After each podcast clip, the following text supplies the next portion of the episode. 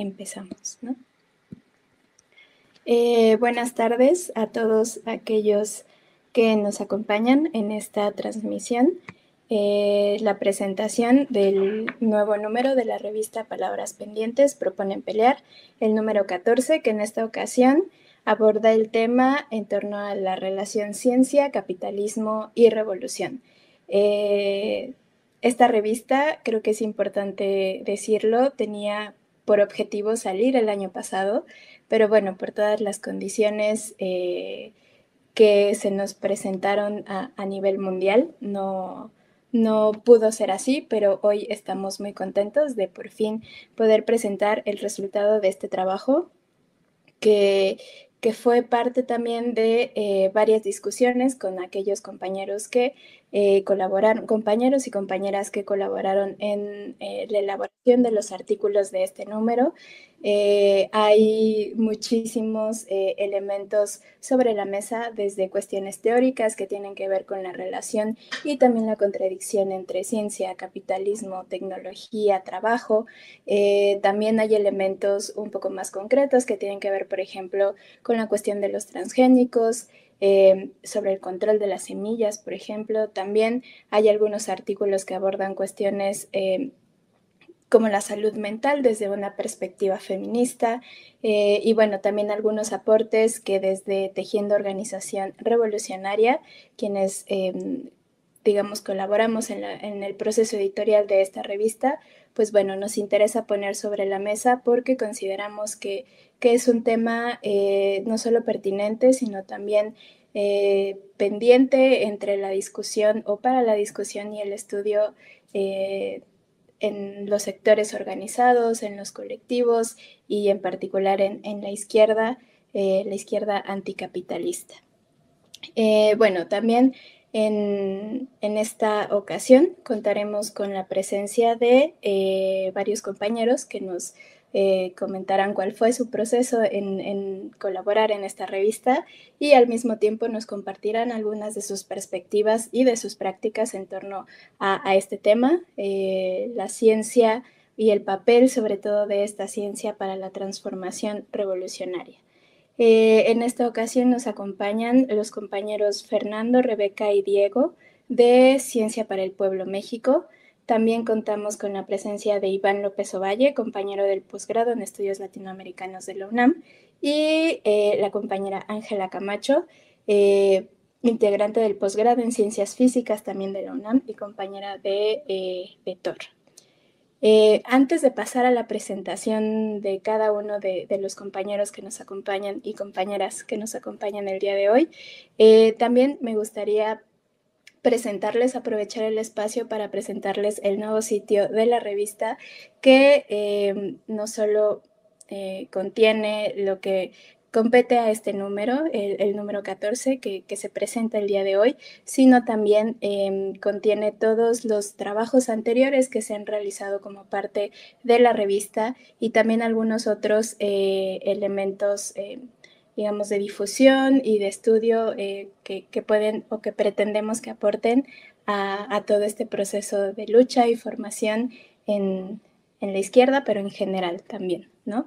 Eh, asimismo, también nos parece importante compartirles que si bien la revista había mantenido un formato impreso, un formato que de pronto se, podía distribuir en distintos espacios. En esta ocasión también quisimos eh, experimentar un poco con la cuestión digital, con, incluso con, la venta en línea. Entonces, este será nuestro primer número eh, con el que inauguramos no solo este sitio, sino también...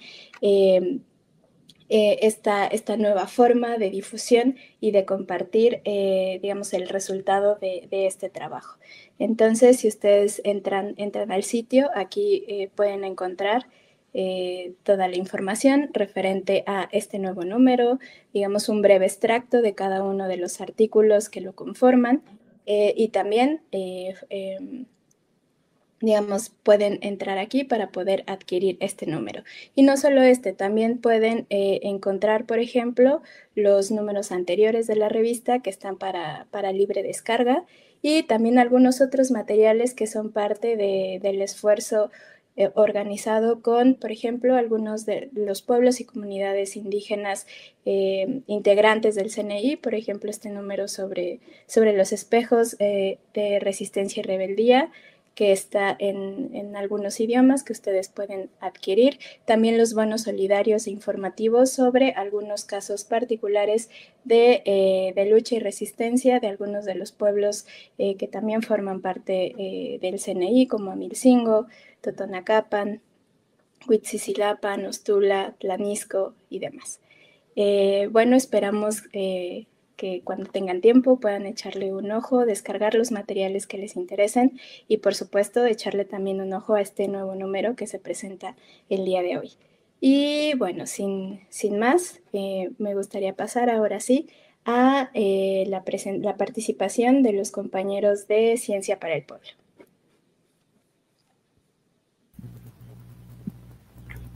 Está. Muchas gracias.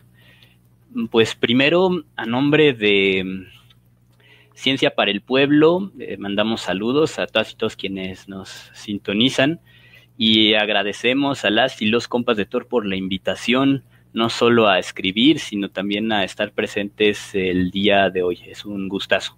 Y pues a manera de una brevísima presentación colectiva, em, Ciencia para el Pueblo es desde que nos conformamos en 2017 el capítulo México o sección mexicana de Science for the People, esta gran red de científicas y científicos radicales surgida um, hacia finales de los años 60 y con importante presencia en distintos movimientos dentro y fuera de la ciencia, para ponerlo en ciertos términos capciosos, em, y que se ha venido rearticulando desde el año 2004.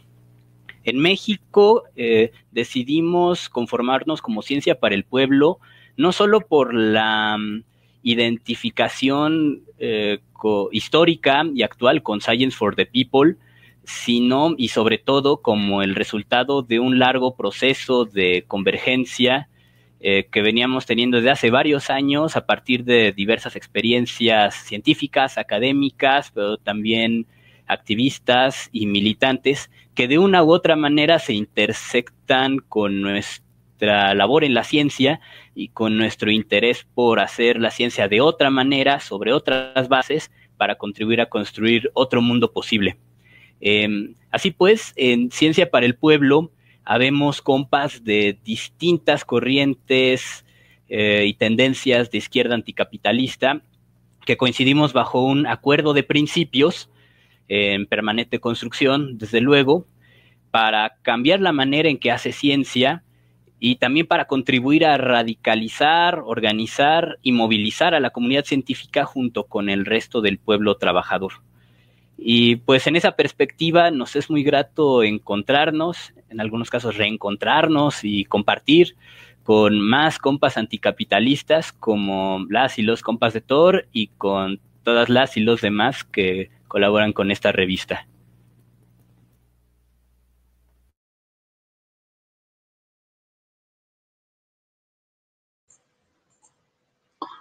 Eh, bueno, eh, hola a todos los presentes y ahora vamos a presentar de manera breve las ideas centrales del artículo eh, que Ciencia para el Pueblo México elaboró para la revista de TOR. quienes participamos más directamente en la elaboración del artículo fuimos Alaida Arce, Ingrid García, Rebeca Pacheco, Fernando Estañol y Diego Subercasó. Bueno, el artículo se titula Apuntes críticos sobre el estado de la ciencia hacia una ciencia para reencarar los problemas de la humanidad. Bueno, introducción del artículo. La ciencia es una construcción social, histórica, a la vez que un factor de transformación y de construcción de la sociedad. En los últimos siglos, la ciencia ha sido uno de los pilares importantes para el surgimiento, el desarrollo y la consolidación de esto que llamamos modernidad y capitalismo con su revolución tecnológica y la ideología del progreso. Bueno, la ciencia eh, ha llegado a ser aceptada como la más óptima y quizás la única válida vía para proporcionar una, una interpretación fidedigna, confiable de la realidad, convirtiéndose así en parte de lo que podríamos llamar la ideología de las sociedades modernas e industriales. La ciencia ha sido también un factor o actor importante en el surgimiento de los problemas propios de la modernidad, Entonces, la ciencia hegemónica e imperante se ha constituido como un instrumento para servir para, para intereses económicos y políticos que frecuentemente atentan contra el bien común y el cuidado del planeta. Bueno, considerando todo lo anterior, el objetivo del artículo que elaboramos para la revista fue y es presentar algunas reflexiones críticas respecto a la ciencia actual, sumándonos como ciencia para el pueblo a la labor colectiva de impulsar las orientaciones y las innovaciones que requiere la ciencia actual. En este contexto, en el artículo presentamos y problematizamos algunos aspectos que caracterizan a la ciencia, actual. Primero, respecto al paradigma. Eh, en la ciencia ha imperado el reduccionismo, siendo algo central el reduccionismo en la ciencia convencional. Esto tiene variadas derivaciones, tanto en la ciencia como en la sociedad en general. Por ejemplo, una ciencia profundamente fragmentada en diferentes campos y disciplinas, con fronteras epistemológicas profundamente arraigadas resultando difícil la comunicación. Además, el reduccionismo resulta inadecuado para comprender fenómenos complejos, los cuales emergen desde las relaciones e interacciones y desde los cambios históricos.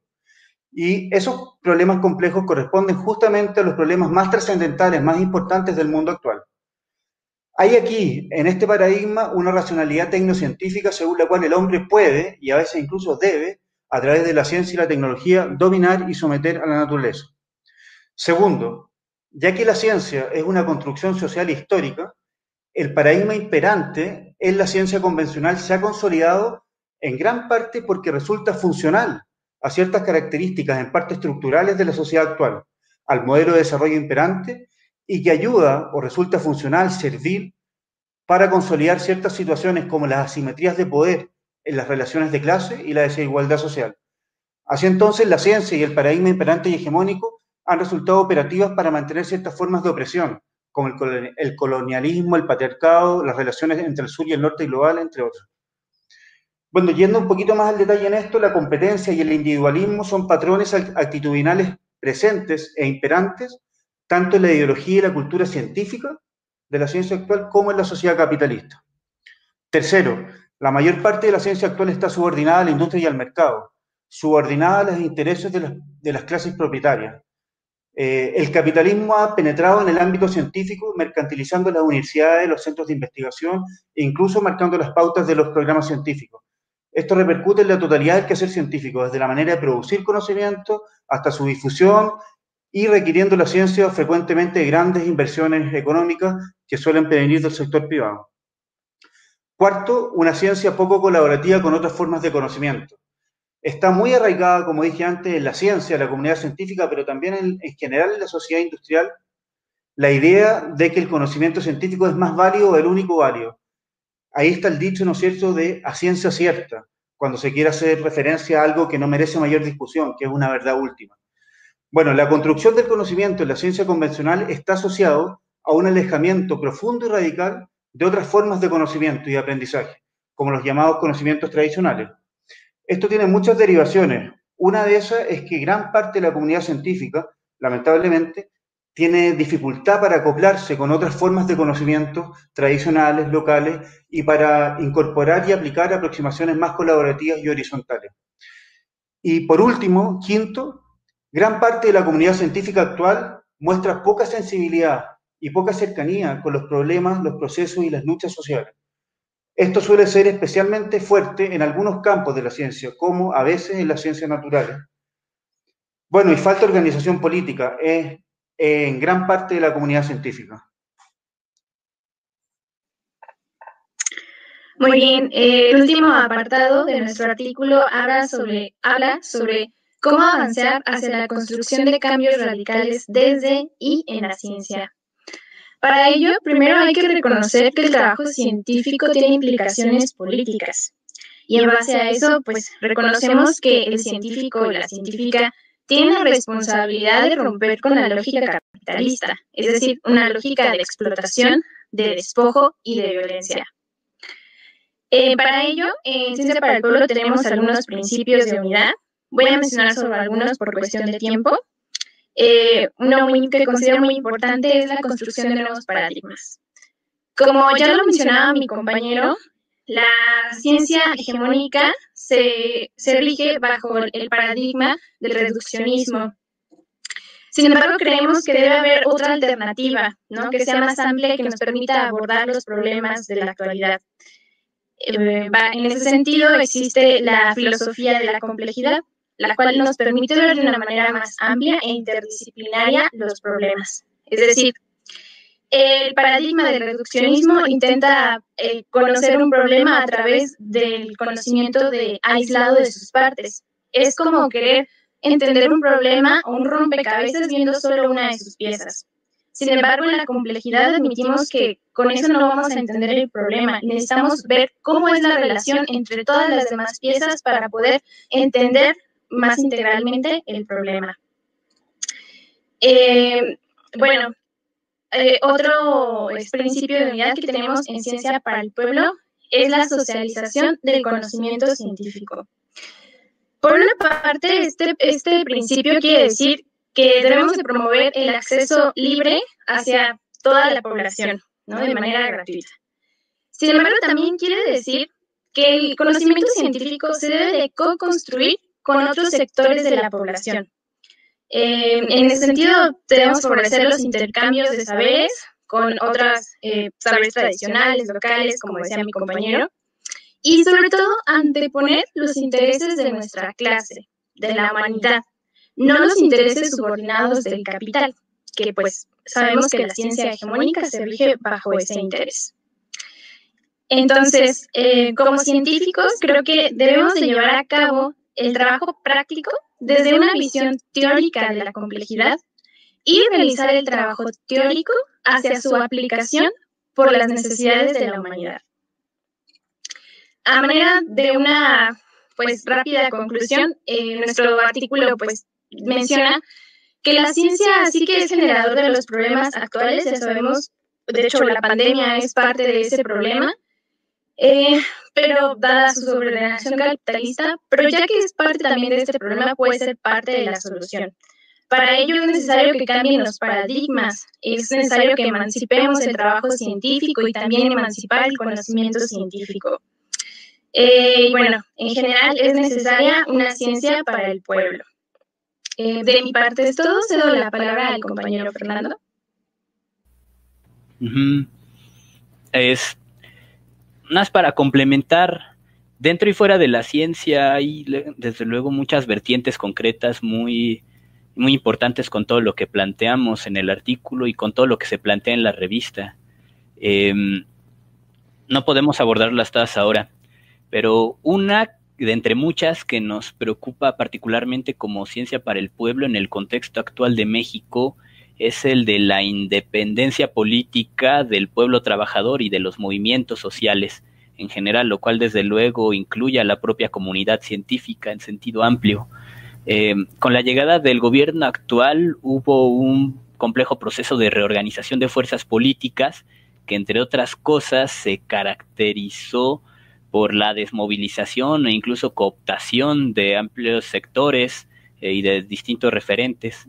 De hecho, en la propia comunidad científica pudimos ver como este, varias, varios colegas que antes se decían muy anticapitalistas, muy radicales y que incluso se siguen reivindicando como tales, pasaron a ser correas de transmisión de las políticas neoliberales de austeridad, de megaproyectos de despojo y muerte, de desmantelamiento de derechos laborales, entre otras que continúan con el actual gobierno.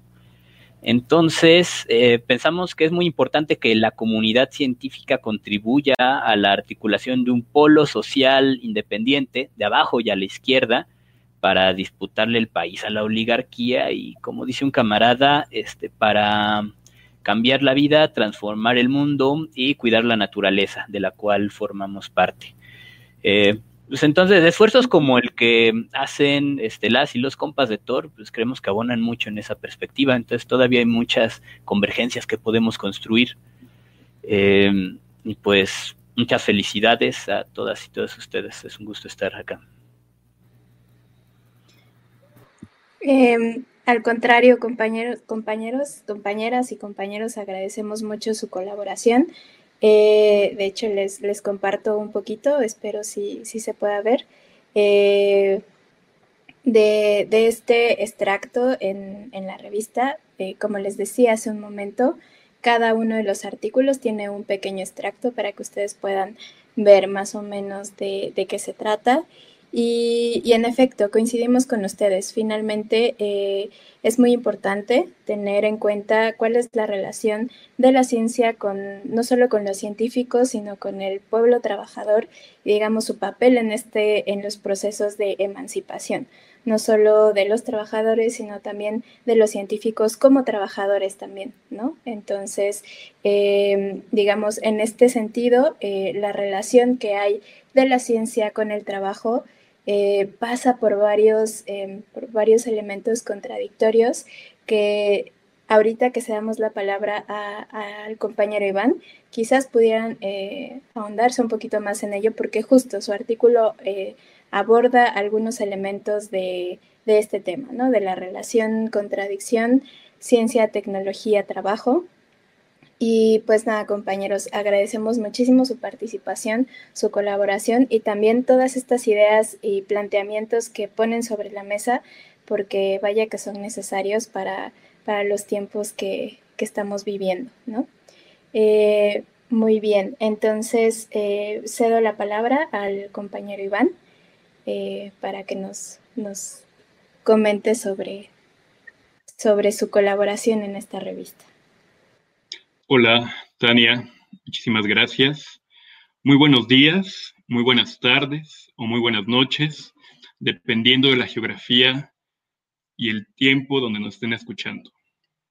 En primer lugar, quiero agradecer a los compañeros de Palabras Pendientes eh, por la invitación a colaborar en este número, que es un número sumamente significativo en esos momentos.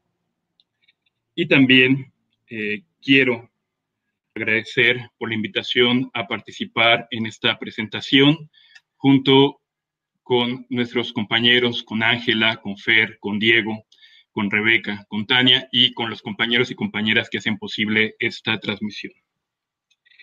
Lo primero eh, que me gustaría señalar, voy a hacer un breves apuntes muy generales de la revista y me centraré posteriormente con una breve presentación en, PowerPoint eh, de, los apuntes y de las temáticas que se abordan en el artículo. Lo primero que quisiera señalar es que la revista eh, cuida, cuida bastante de las formas Bastante. De hecho, de hecho, me gustaría señalar a usted, lector, lectora, que va a tener en sus manos o en su pantalla virtual una revista con un diseño bastante elaborado. Yo quiero, quiero felicitar a la compañera y al compañero que hicieron posible este diseño, porque también es, una, eh, es un cuidado, es un cuidado por parte de la organización de hacer y de producir materiales eh, con un rigor teórico o con una invitación a que sea, pero también con una presentación. Creo que eso es muy importante y eso, eso hay que reconocerlo. Entonces, quisiera eh, felicitar a la, a la, organización y particularmente a los compañeros diseñadores y diseñadoras. Por otra parte, usted va a encontrar 11 artículos, o mejor dicho, 11 trabajos. Eh, de ellos, 6 son trabajos individuales, pero cinco son trabajos, productos colectivos. De hecho, aquí los compañeros me, siento un, poco invasivo porque realmente lo que están diciendo y, todo el trabajo que están elaborando en un solo artículo, imagínense, ¿no? Es, es, fabuloso. Van a encontrar cinco, cinco trabajos colectivos que tienen mucha discusión, una perspectiva teórica y un enfoque sumamente interesante. Entonces, sí, sí destacar que de estos 11 van a encontrar cinco trabajos colectivos.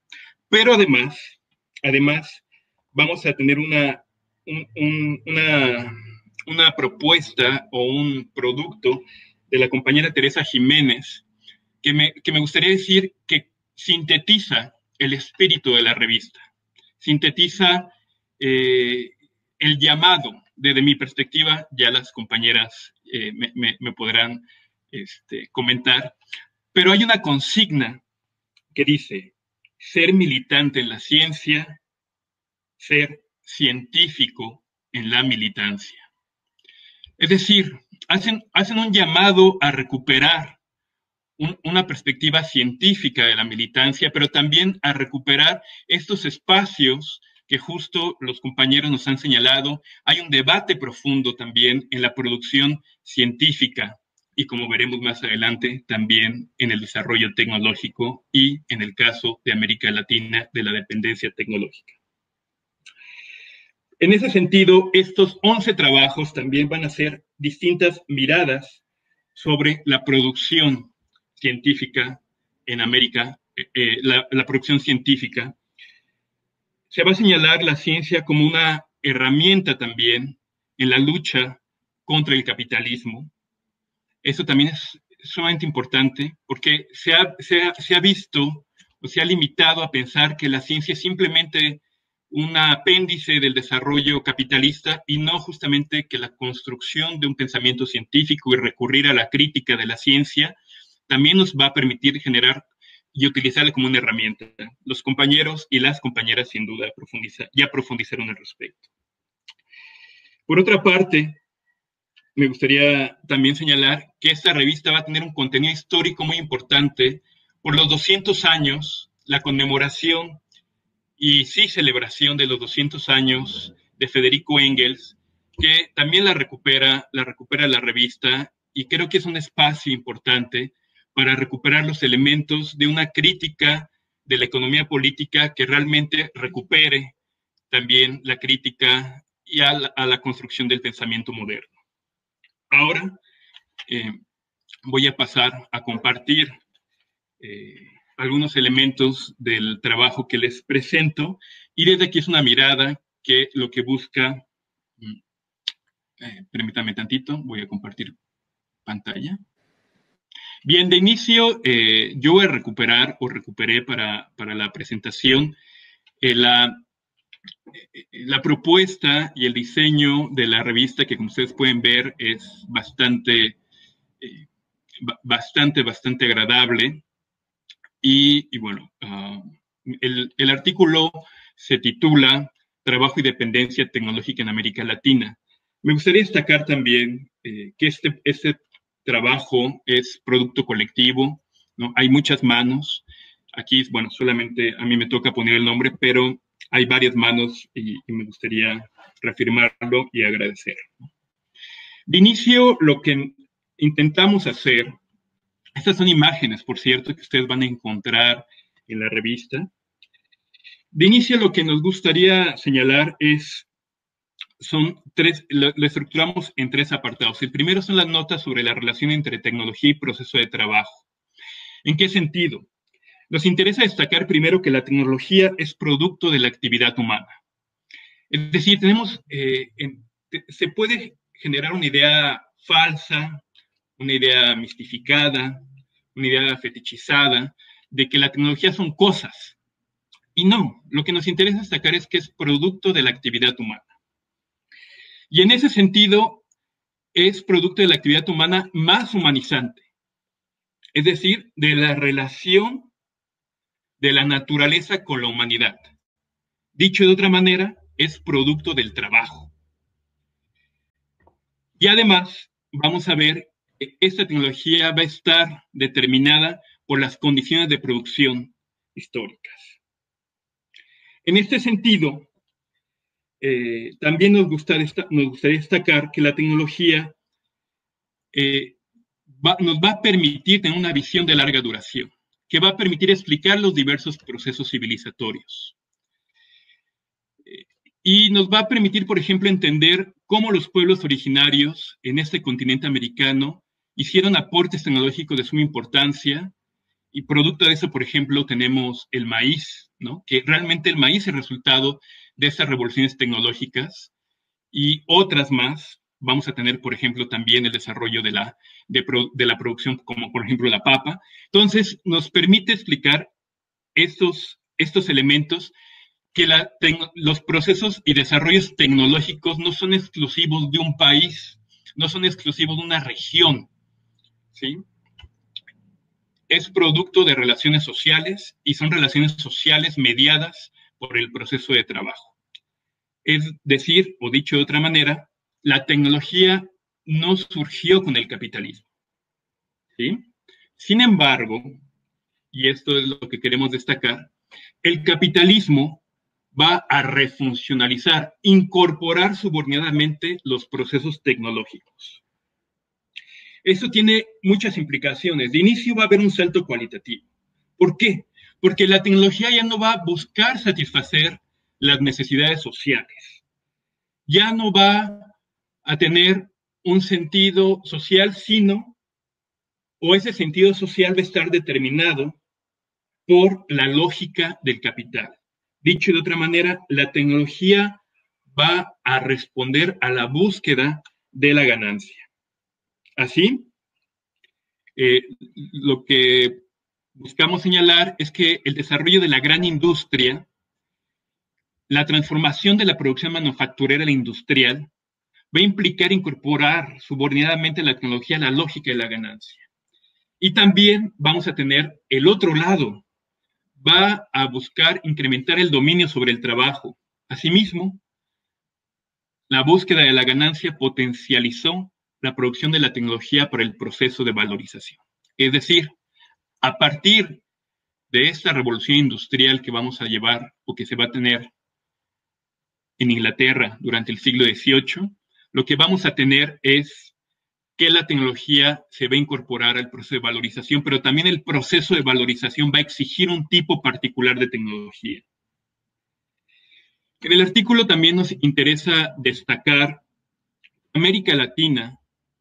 América Latina sí va a participar en la revolución industrial, pero de una manera determinada. ¿De qué forma? Va a ser a través, va a ser a través de la incorporación esa incorporación subordinada al mercado mundial capitalista, pero también a través de alimentos y de materias primas. En ese sentido, América Latina va a ser fundamental en el desarrollo del capitalismo a escala mundial. Y eso es muy importante porque nos permite explicar eh, y nos permite cuestionarnos si no, eh, el tipo de tecnología que se tiene en América Latina y en todo caso preguntarnos por qué no se tiene determinada tecnología, lo cual no implica que nuestra región no esté participando en procesos de desarrollo tecnológico, como lo veremos más adelante. Bien, a partir de relaciones entre... Ay, disculpen, eh, ¿sí me, estoy, ¿sí me están escuchando? Sí, sí te escuchamos. Eh, es que aquí me, se escucha raro, como que se está cortando.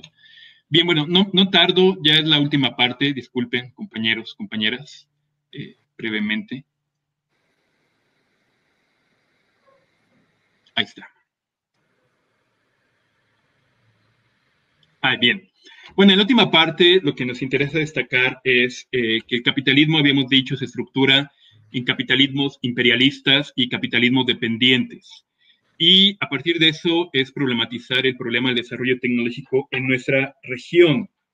Hacemos una breve historia, puntualizamos cuáles son los elementos centrales. Y, por ejemplo, estamos hablando ahora en el capitalismo que, eh, en la etapa actual del capitalismo, caracterizado por ser eh, un, eh, por la mundialización, y también por lo que eh, algunos llaman que se incrementan las, brechas tecnológicas. Para nosotros más bien lo que estamos eh, constatando es una mayor concentración y monopolización por parte de los países imperialistas y por parte de las empresas, eh, las grandes empresas transnacionales, el gran capital monopólico financiarizado donde van a tener una mayor renta tecnológica. Y bueno, eh, aquí les presentamos algunos, algunas gráficas que ustedes pueden observar. Por ejemplo, bueno, son, son de las más recientes, 2016-2017, y podemos ver la presencia de Estados Unidos, de China, de Japón, de Alemania, de República de Corea, Francia, Suiza, digamos, siguen manteniendo, siguen manteniendo un papel importante en las patentes que les permite a su vez una mayor renta tecnológica. Tratamos de explicar eso en, el artículo. Eh, bueno, quiero, quiero, ah, disculpe. igual, principales solicitantes individuales, podemos ver cómo son estas grandes empresas. Podemos ver cambios, cambios sí en la estructura del sistema imperialista, Sin embargo, se sigue manteniendo, por ejemplo, las grandes empresas como es Huawei, eh, Mitsubishi, LG, Samsung, etcétera, este papel. Y en el caso de América Latina, digamos, la contraparte es qué ha pasado en América Latina.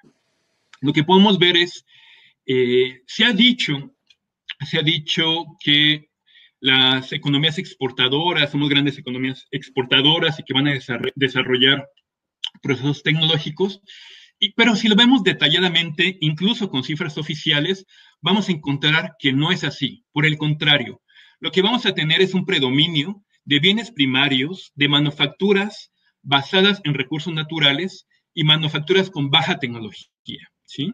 Incluso aquellas que son de alta tecnología, nosotros discutimos en el artículo que son aquellas partes vinculadas a la maquila, ¿sí? No necesariamente son, es tecnología, eh, tecnología de, de, punta, se presentan y se registran de esa manera, por ejemplo, algunas empresas, pero en los hechos son maquila. Entonces, eh, les mostramos estos datos que son de la CEPAL y que esta tendencia incluso se está profundizando ahora, en, hoy en día, y para nosotros es importante destacar que esto es resultado de que el aparato productivo latinoamericano, las estructuras económicas, le dan la espalda a las grandes masas de trabajadores y por lo tanto el tipo de tecnología que se incorporan a esas actividades productivas no responden a las necesidades de los trabajadores y de las trabajadoras. Así se está afirmando esta nueva división internacional del trabajo. Bueno, esta, esta imagen también viene de la revista, se las pongo para que un poco picarles, a ver si les interesa, ¿no? Y bueno, por último, algunas cuestiones importantes sobre eh, esto es, fue elaborado por un compañero y que nos demuestra la inversión en investigación y desarrollo como porcentaje del PIB del año pasado y vean ustedes dónde se encuentran los, bueno, algunas de las principales economías latinoamericanas como es México, Colombia, Chile y Argentina y la diferencia significativa que vamos a tener, por ejemplo, con China, que se tiene con la Organización Económica para el Desarrollo Económico y con Estados Unidos, ¿no? Eso es muy significativo y problematizamos al respecto. Y bueno, con, de esta manera, de esta manera me gustaría uh, acabar, acabar de, eh, acabar de señalar lo que, lo que apuntamos en el artículo, pero eh, me gustaría, además de eso, agregar que es importante esta temática en un contexto como el actual, que nos permite discutir cómo, por ejemplo, aquellas economías exportadoras, grandes economías exportadoras, de hecho México y Brasil ocupan el rating dentro de las grandes economías latinoamericanas, no tienen la capacidad para producir una vacuna, no tienen la capacidad para producir una vacuna. Y en cambio, en cambio, una, un país con menos de 12 millones de habitantes, con un bloqueo feroz, pero con una política económica y con un una política de desarrollo científico y tecnológico que antepone los intereses de la vida a los intereses del capital, como es Cuba, puede desarrollar un proyecto científico-tecnológico. De hecho, con eso también concluimos nuestro artículo y me gustaría que fuera una reflexión por la importancia que tiene. No, no es una cuestión de, de grandes inversiones, ¿no? ¿no? No viene por ahí la cuestión. Sí es importante, por supuesto, pero es importante cuestionarnos el proyecto de desarrollo a quién responde, hacia qué necesidades está satisfaciendo y cuestionar de una perspectiva amplia y con elementos teóricos eh, la realidad latinoamericana y el capitalismo dependiente y poner eh, la importancia que tienen los trabajadores y las trabajadoras para definir y transformar la situación que estamos viviendo actualmente. Y bueno, pues muchísimas gracias compañeros y compañeras. Muchas gracias, Iván. Agradecemos mucho tu participación, también los comentarios y los apuntes que haces sobre, sobre la revista en general. Eh, como bien señalas, es un trabajo colectivo eh, lleno de trabajos colectivos, ¿no? Entonces, digamos, en ese sentido, nos parece importante también em, reconocer que esa otra ciencia que, necesitamos, que queremos, que tiene, que pone acento o énfasis en todos estos elementos que tú has señalado en tu artículo, Em, bueno, los, los, vuelve, los hace más evidentes y, no solo los pone sobre la mesa, sino que busca llevarlos a lugares y a procesos de transformación constante, que bien pueden ser la academia, que bien pueden ser eh, la vinculación con, algunos, con algunas comunidades, con algunos sujetos en específico. Y, bueno, este tema de, de la dependencia y que un poco también ya lo mencionaban hace un momento los compañeros de Ciencia para el Pueblo, eh, este tema de cómo se difunde la ciencia, de qué tipo de conocimiento o a cuál estamos accediendo y demás.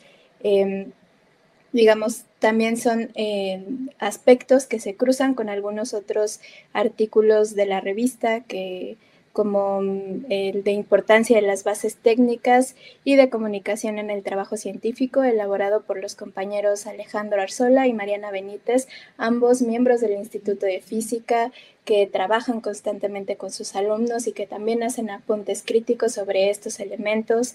Y, lo mismo puede, eh, sucede con, otro de los artículos también muy importantes dentro de, esta revista eh, sobre la relación entre el capitalismo y los cultivos transgénicos.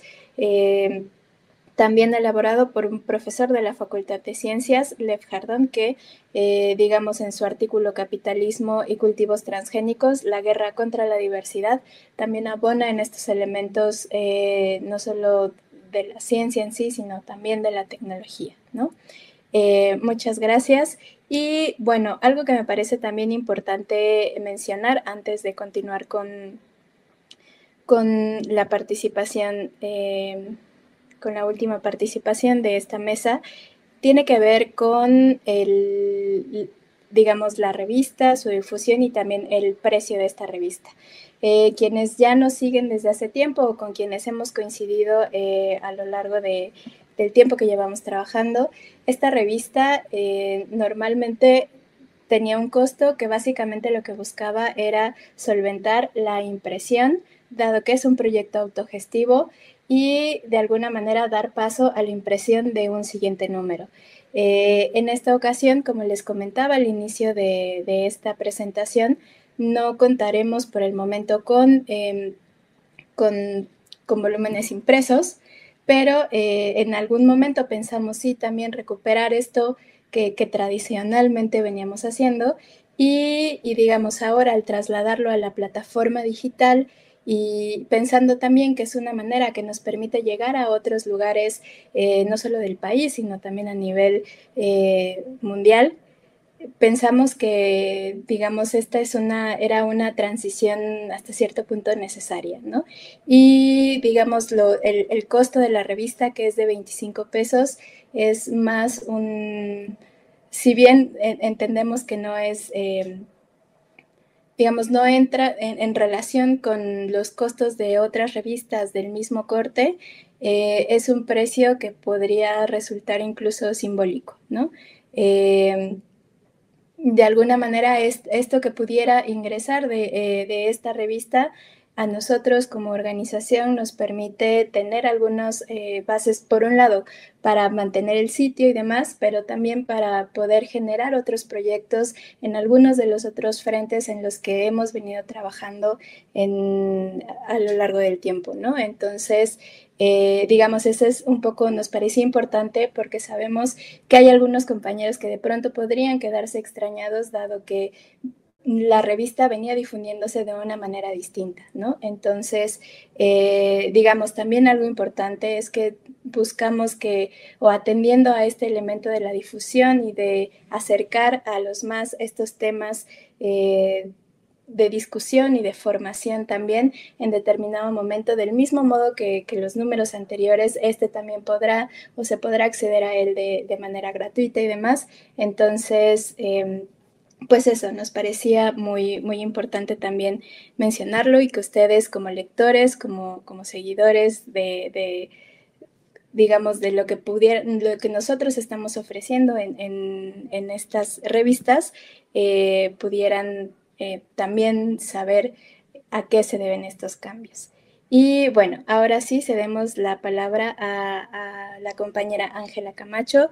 Ella es integrante de Tejiendo Organización Revolucionaria y bueno, nos hablará de eh, algunos de los temas que, nos parece importantes poner sobre la mesa, también algunas tesis y esto que señalaba Iván hace un momento, eh, e, esta, esta consigna que que dice que hay que ser, hay que hacer eh, militancia en la ciencia, pero también ciencia en la militancia, ¿no? Entonces, eh, pues nada, te cedemos la palabra, Ángela.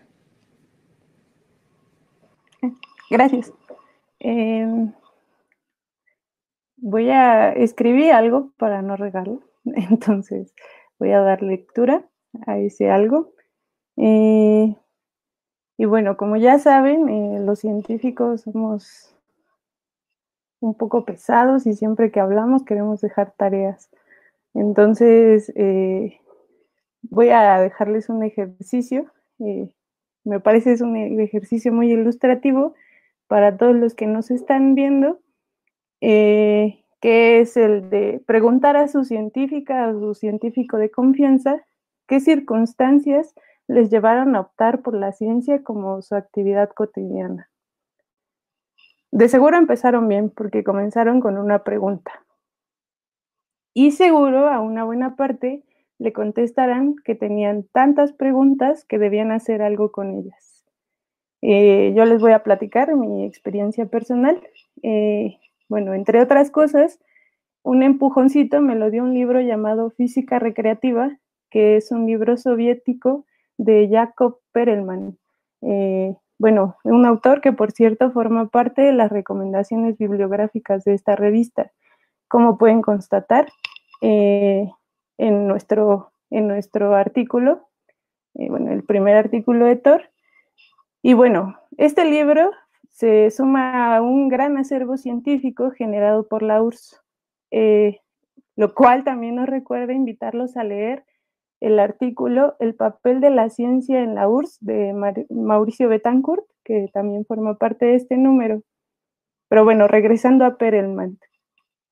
Este es un ejemplo del compromiso de la URSS con el esfuerzo de divulgación científica como un pilar fundamental de la, de la construcción de una sociedad justa.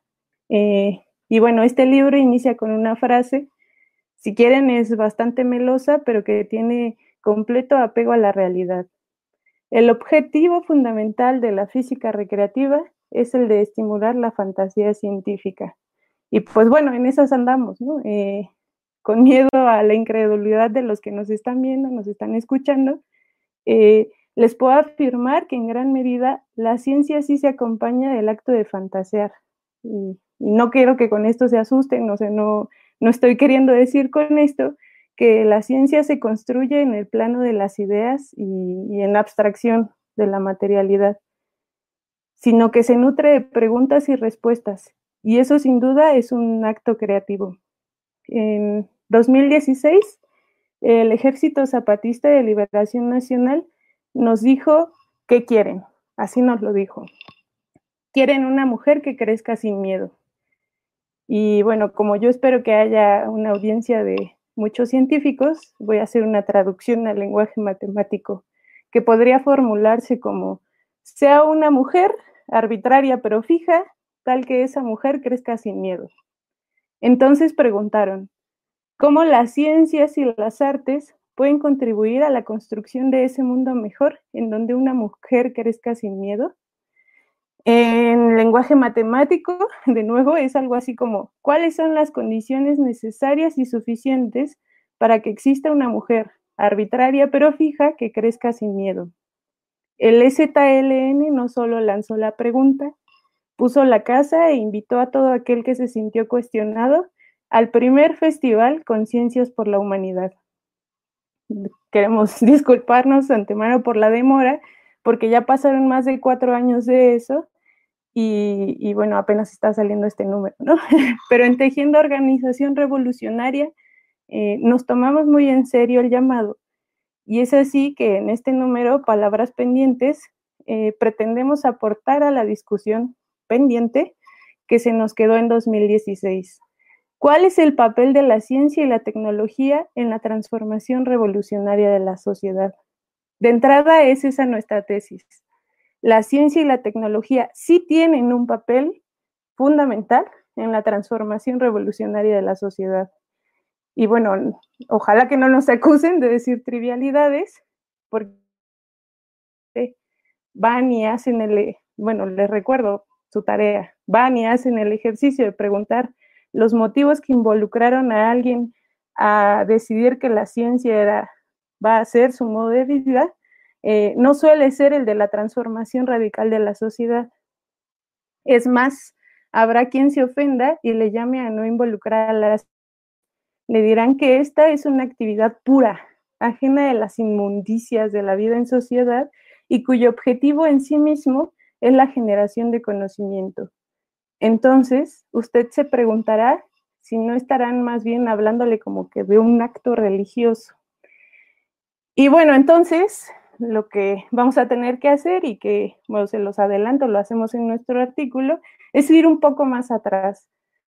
Vamos a tener que dejar en claro, y bueno, como también ya nos lo mencionaron eh, los compañeros de Ciencia para el Pueblo e Iván, es que la ciencia es inherentemente social, expresa las condiciones históricas, geográficas y productivas de la sociedad en la que se desarrolla. Y ya sin miedo a profanar a la ciencia e identificando esta como un producto social, podremos verla bajo el microscopio del materialismo histórico y dialéctico. O como dirían los zapatistas, no exenta la feroz división de clases. Y nosotros agregamos, fruto de la división social del trabajo, su terrenal existencia hacen que la práctica científica y la metodología y sus metodologías influyan en la historia a través de la transformación de la realidad material y de los medios de producción, pero también a través del impacto en la ideología. Es esa potencialidad la que tienen en mente los zapatistas cuando cuestionan a los trabajadores de la ciencia sobre su quehacer, así como se lo preguntan a los trabajadores del arte y a los pueblos originarios y, como ellos dicen, a los sótanos mundiales.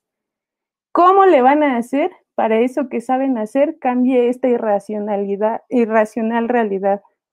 Pues bueno, sin temor a equivocarnos, seguro que es la pregunta más difícil que se le ha hecho a un científico. ¿Qué hacemos para construir un mundo donde una mujer crezca sin miedo? Así como muchos otros, en Tor hemos determinado que solo podremos hacer eso si luchamos por establecer una sociedad sin clases sociales, donde no hay explotación ni opresión de unos sobre otros. Es decir, eh, nos proponemos el inocente, no, quizá eh, desorbitante objetivo de destruir el capitalismo. Eh, pocas veces las preguntas en las ciencias tienen soluciones exentas de dolores de cabeza, de respuestas erróneas, de aproximaciones y, o del clásico, ya llegamos aquí, pero quién sabe cómo. Eh, y bueno, aún menos son las que consiguen esto sin el evidente trabajo colectivo, porque este siempre está presente, aunque no lo parezca.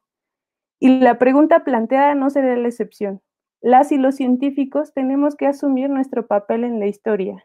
Como dice Richard Levins, como decimos nosotros, como ya lo lo reivindicó el compañero Iván, como lo reivindicó la compañera Teresa Jiménez en, las bellas ilustraciones de esta revista. Tenemos que hacer militancia en la ciencia y hacer ciencia en la militancia. Pues bien, ustedes no saben aún porque no está en sus manos, pero los invito a que esté en sus manos. Muchas de nuestro artículo Ciencia, Marxismo y Práctica Política, bueno, otras reflexiones, la verdad es que me las saqué de la manga, pero como seguro se quedaron picados, pues mi invitación es a que los lean y a que lean eh, la revista en sí misma, que es un, es, un material, como dijo, tan, eh, colectivo lleno de colectividades. Pues muchas gracias. Muchas gracias, Ángela, por, por hacernos esta atenta y sobre todo por la tarea que nos dejas.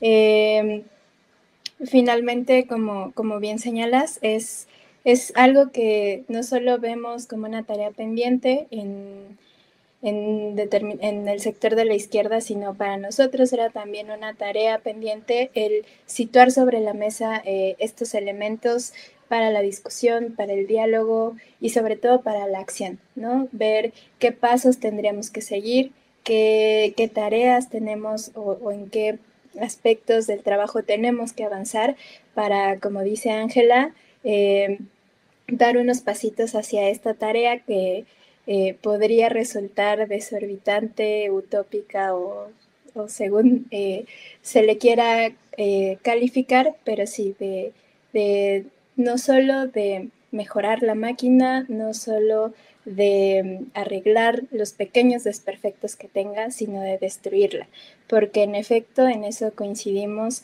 con el llamado que nos hace el, eh, que nos hizo el ZLN hace, hace ya varios años, que es que una niña pueda vivir por fin sin miedo en cualquier lugar, en cualquier parte, ¿no? Entonces, eh, pues nada, agradecemos eh, estas palabras que, que nos comparte Ángela y también insistimos nuevamente en que ojalá todo lo que hayan escuchado hasta el momento sea de alguna manera un aliciente para que ustedes vayan, eh, adquieran este número, lean, eh, discutan también con nosotros. Y bueno, pensando en eso, eh, ya hay varios comentarios en, en el chat para, digamos, que abarcan varios de los elementos que se han em, mencionado a lo largo de, estas participaciones. ¿no? Entonces, si les parece bien, antes de, entrar a, una ronda de, comentarios o de, digamos, diálogo entre los que compartimos esta mesa, me gustaría poderles ir leyendo las, participaciones y comentarios para que los conozcan. Eh, bueno, en, el chat nos, pregunta eh, CN Parra, ¿Qué ventajas tiene la producción de conocimiento de una manera diferente a la ciencia? ¿Qué clase de preguntas se hacen en los llamados conocimientos ancestrales? Y finalmente, ¿qué clase de respuestas tienen? Y al respecto, añado un comentario. Eh, lo leo tal cual. Me parece que hay un malentendido en lo que el paradigma del reduccionismo eh, opera. Reducir nuestras hipótesis y la simplificación son producto de las limitaciones de la técnica y la humanidad.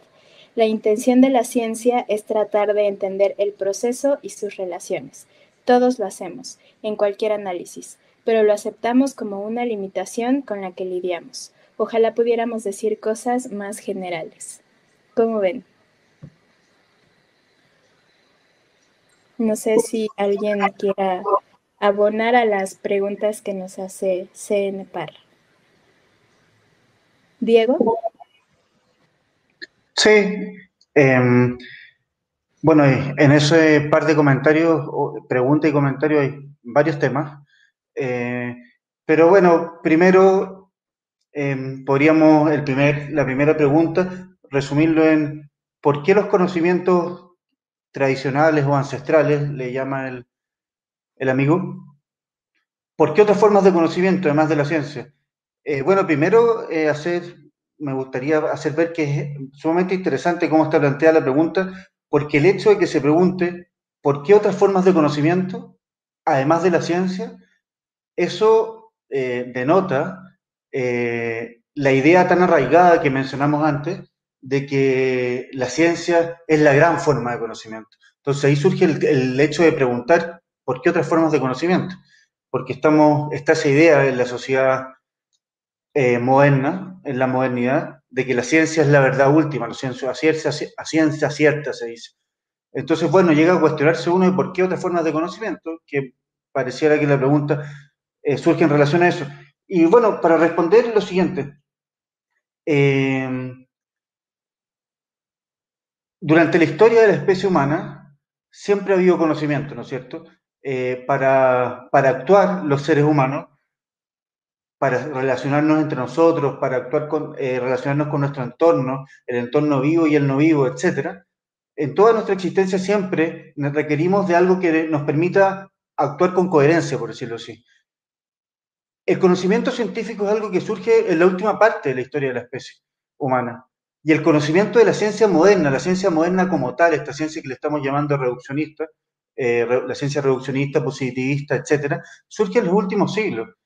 Todo el resto de la historia de la humanidad, eh, la especie humana nos hemos valido para construir, para actuar en sociedad, para ir construyendo el mundo que hemos construido, eh, de otro tipo de conocimientos, los llamados conocimientos tradicionales. Es así como funcionaron las sociedades eh, cazadoras recolectoras antes de la agricultura, hace más de 10.000 años atrás. Eh, es así como funcionó también gran parte de las sociedades ya en, las primeras etapas de las sociedades agrícolas, sedentarias, etc. El conocimiento científico, repito, y más aún la ciencia moderna ha estado presente solo en la última parte de la humanidad los conocimientos tradicionales, eh, ancestrales, le dijo, el, les llamó el, compañero, em, han sido, los conocimientos tradicionales ancestrales han sido lo que nos han valido, lo que nos han permitido ir construyendo un mundo y una sociedad, em, llamémosle coherente, lo que nos han permitido relacionarnos con el entorno, lo que nos han permitido construir una sociedad eh, durante la mayor parte de la historia de, la, de nuestra especie. Otro punto interesante es que cuando comienzan a surgir las sociedades industriales, eh, y esto es una particularidad muy fuerte eh, y muy eh, cuestionable desde, cierto punto de vista de, las sociedades industriales modernas, es que estas sociedades, en, en la cultura asociada a estas sociedades, hay un rechazo radical, usualmente, a lo tradicional, a lo ancestral, a lo no industrial, a lo que es anterior en la historia de la especie. Eh, si, ustedes, si, ustedes, se fijan, en general, eh, la agricultura moderna tiende a mirar con desprecio a la agricultura tradicional, campesina, indígena. Eh, la gente de la urbe tiende a mirar también, no todos, pero la mayoría son generalizaciones, con cierto desprecio de su valoración a la gente del campo, y así, ¿no es cierto?, al mundo indígena, etc. La modernidad tiende a mirar con desprecio a lo tradicional, a la cultura tradicional, a lo ancestral o como le queramos llamar. Y así también los conocimientos tradicionales, pero son un elemento eh, no solo importante, sino que necesario en la historia de nuestra especie, la historia humana. Y bueno, el otro punto que tocó en, esos tres comentarios, el, compañero fue el reduccionismo. Eh, bueno, nosotros mencionamos en el artículo de Ciencia para el Pueblo el reduccionismo como un elemento importante del paradigma de la ciencia convencional, eh, porque queríamos relacionarlo con otros puntos que mencionábamos después en un artículo y en una presentación relativamente breve. Pero por supuesto que si uno quiere caracterizar el paradigma imperante o hegemónico en la ciencia convencional, eh, usar solo, referirse solo al, reduccionismo es algo incompleto, habría que por lo menos hablar de un paradigma reduccionista positivista. Eh, pero bueno, hay que para aclarar un poco lo que nosotros quisimos expresar en el artículo, era que el reduccionismo, eh, que lo dijimos de manera sumamente breve, eh, tiende a considerar los elementos constitutivos, elementos constitutivos de los sistemas o objetos bajo estudio eh, como independientes unos de otros y, no y no de manera no interactuantes, y además de aislar los objetos bajo estudio. voy a leer muy brevemente dos de los axiomas que plantea Descartes en su libro Discursos del Método, que es la base, de ahí surge el reduccionismo, ¿no es cierto? Eh, para, que, para mostrar que es extremadamente claro y explícito eh, Descartes, y que esto ha tenido un influjo, una influencia en los siglos posteriores enorme. En el discurso del método, Descartes plantea una serie de axiomas, y el segundo y tercer axioma dicen lo siguiente, miren, es muy, muy, muy, muy explícito. El segundo axioma dice, descompongamos cada cuestión en tantos elementos simples como fuera posible. Y el tercero dice, comencemos con los objetos más simples y de más fácil discernimiento para acceder después gradualmente a la comprensión de los más complejos. Bueno, en la última parte de su obra, Descartes eh, hace una última prescripción metodológica que menciona que hay que recomponer la totalidad, pero no desarrolla nada esa idea ni dice cómo hacerlo. Eh, bueno, eso tiene ha tenido una influencia enorme eh, epistemológicamente, no solo en la ciencia y la comunidad científica, sino que en la sociedad. Eh, voy a dar un ejemplo. Por eso es que les cuesta, que resulta tan difícil por ejemplo, ya salgámonos de la comunidad científica, comunicarse y trabajar, trabajar conjuntamente en equipo, por ejemplo, a, a personeros o a equipos eh, o a unidades de diferentes ministerios, por ejemplo. Eh, así como resulta difícil, le resulta difícil comunicarse a diferentes campos y disciplinas científicas, también si tú juntas el Ministerio de Economía con el de, con el de Medio Ambiente, no, no, tengo claro cómo se llaman todos los ministerios en México, o el de Planificación, etcétera, eh, también les cuesta bastante interactuar y comunicarse. Eso es otra muestra, ya no en la comunidad científica, sino que en la sociedad, de la tremenda influencia que ha tenido el reduccionismo cartesiano, eh, que tiene su base en Descartes, eh, en la epistemología científica, pero también en la cultura en los siglos posteriores. Eso como para aclarar un poco el tema del reduccionismo, que el, el compañero también lo tocó en sus comentarios que nos leyeron. Sí, Rebeca, creo que querías agregar algo. Sí, este, justo la parte que también yo quería tocar es, esta del reduccionismo. En el comentario, si no mal recuerdo, mencionaban que es parte de la limitación tecnológica. Entonces, sí quisiera como que dejar bien en claro, no lo hice anteriormente por cuestión de tiempo, que hay una diferencia entre reduccionismo epistemológico y, y reduccionismo metodológico. Entonces, si bien es necesario en la ciencia llevar a cabo el reduccionismo metodológico para poder entender a lo mejor el funcionamiento de una proteína, un gen, cualquier cosa, eso no significa o implica que, tengamos un reduccionismo epistemológico, ¿no? Yo creo que podemos abordar incluso eh, problemas desde una teoría de la complejidad, pero utilizando métodos reduccionistas, que, es como un poco la diferencia que, que quiero hacer, ¿no? Entonces, bueno, como nos decía nuestro compañero, el reduccionismo epistemológico es una aproximación según la cual el mundo está compuesto por entidades independientes que no se transforman recíprocamente al interactuar entre, sí. Entonces, bueno, esto es importante porque el reduccionismo nos limita para comprender fenómenos complejos en los cuales las propiedades emergen precisamente de las relaciones, de las interacciones y sobre todo también de cambios históricos. Y ya, nada más era todo en parte. Gracias, gracias Rebeca. Igual, em, eh, como que en estos mismos temas les comparto otro, otra serie de preguntas y comentarios que igual nos, nos llega al chat. Al chat. Ajax Trap eh, comenta, si así como dicen ustedes, la ciencia está mercantilizada, lo que provoca que las mayores inversiones sean del sector privado, ¿cómo planean sostenerse si la iniciativa pública no aporta mucho? ¿En qué se basan para decir que el capitalismo es anticientífico y explotador? Si son anticapitalistas, son antiglobalización. Y ya que están muy unidos. Y si es así, ¿cómo planean conectarse con más gente o diferentes técnicas sin el globalismo como medio para unir a la gente? ¿Existe una noción como fetiche por la ciencia? Es, lo que nos pregunta Ajax Trap. ¿Alguien? quisiera aportar o...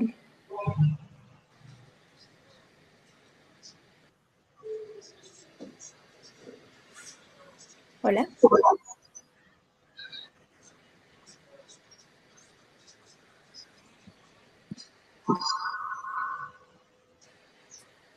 Mm, Diego, ¿podrías apagar tu micrófono, por favor? Listo, gracias. Eh, ¿Sí me escuchan bien ahí? ¿Sí? Ok. Bueno, igual y avanzo con otros comentarios y, ya se van sumando eh, las aportaciones. Eh, Itzael pregunta, eh, el paradigma de la complejidad que mencionan, ¿qué relación tendría con lo que desde el marxismo se llama dialéctica? ¿Y por qué el modelo maquilador ha diseñado países como el nuestro? Sí, eh, Iván. Bien, yo podría aportar algo sobre, sobre la maquila brevemente. Eh, habría que precisar, eh, la, maquila aparte es un término bastante sin tanto rigor el término como tal, pero responde, y a grandes rasgos podríamos decir que es una de las grandes transformaciones que hubo de los procesos de producción de finales de la década de los 60, 70 y que se concretaron en los 80, eh, fue posible, fue posible eh, generar grandes eh, lo que le llaman cadenas de valor, y aquella fracción de la cadena de valor, que realmente serían cadenas monopólicas de valor, aquella fracción que utiliza de manera intensiva la fuerza de trabajo, es aquella que va a quedar en los países periféricos o dependientes. Y eso es lo que nosotros conocemos como la maquila. ¿sí? Eh, entonces, responde, por un lado, a la tendencia del capital a buscar una mayor ganancia fragmentando los procesos productivos, eso por un lado. Y por otra parte, eh, también la maquila responde a que existen políticas económicas que lo permiten. Es decir, desarticular la economía o la industria nacional o lo que era la industria nacional y que pueda venir a partir de la inversión extranjera directa o a partir de inversiones la producción de la maquila. ¿no? Entonces, eh, sin duda hay en nuestra eh, frontera, la organización territorial fronteriza de México con los Estados Unidos es una organización territorial en torno a la maquila. ¿Sí? Bueno, eso es lo que podría, lo que podría decir al respecto de la maquila. Ok, y nada más una acotación, nos corrigen aquí, no era eh, porque no es diseñar, sino es porque ese modelo maquilador ha dañado tanto a países como, como el nuestro. Em, Fernando, tú también tienes una aportación.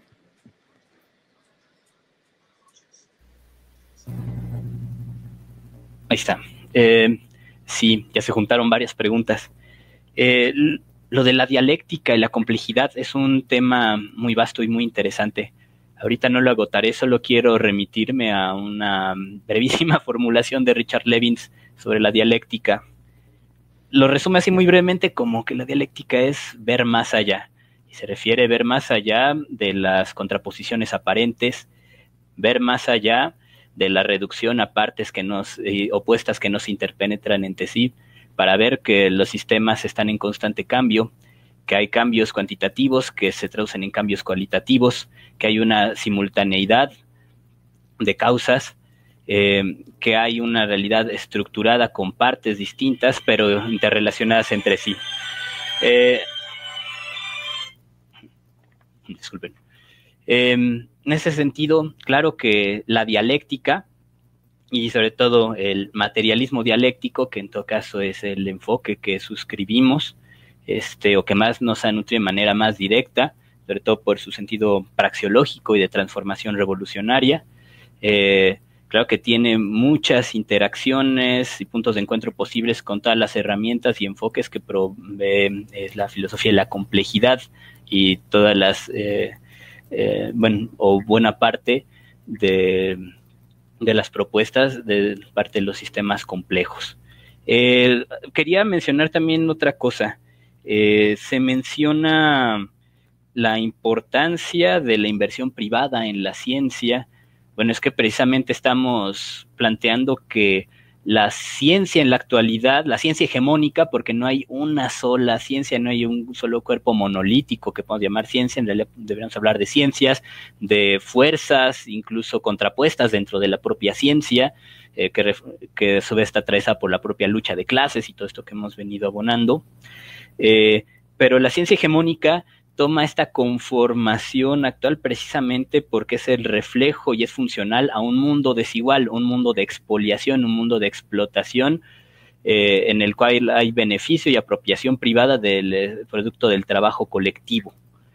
Si hay grandes consorcios, grandes corporaciones que hacen grandes inversiones en ciencia, es porque se están apropiando del trabajo colectivo de millones de seres humanos, le están invirtiendo en una ciencia que es funcional a la reproducción de estos intereses privados Desde luego que en una sociedad sin clases sociales, y por añadidura también diríamos sin Estado, este producto del trabajo social eh, no debe pasar por manos privadas y orientarse al interés de estas, sino que debe ser orientado al beneficio del conjunto de la humanidad. En ese sentido, eh, entre las muchas experiencias históricas, con sus claroscuros, errores y horrores, incluso, este, para hablar de otras maneras posibles de hacer ciencia, pues claro que se encuentra la, Unión Soviética y experiencias, estados obreros que se relacionaron con este ascenso histórico de la revolución en el siglo XX. Eso me remite, por cierto, al artículo también de este, muy interesante también de este Mauricio Betancourt, en el que habla de varios aspectos de la ciencia y la Unión Soviética. Eh, bueno, entre los muchos elementos positivos, junto con los negativos, claro, este, que podemos destacar es este, una ciencia no limitada por, la, por el interés privado, sino que existía en la matriz de una economía planificada y, este, de propiedad colectiva. Eso dio a la, Unión Soviética un enorme impulso que incluso en el marco de la Guerra Fría dio un impulso directa e indirectamente al desarrollo de la ciencia en los países capitalistas. mucha banda ya habrá visto este, estos problemas que hay con el creacionismo allá en Estados Unidos y cómo este, a mitad del siglo XX un impulso a las ciencias, este, a la biología evolutiva, devino de que se priorizó una gran inversión en ciencia, producto de que la Unión Soviética estaba rebasando tecnológicamente a Estados Unidos y a los países imperialistas en varios campos. El, lanzamiento del Sputnik fue como una alarma para este, los imperialistas para empezar a invertir en ciencia.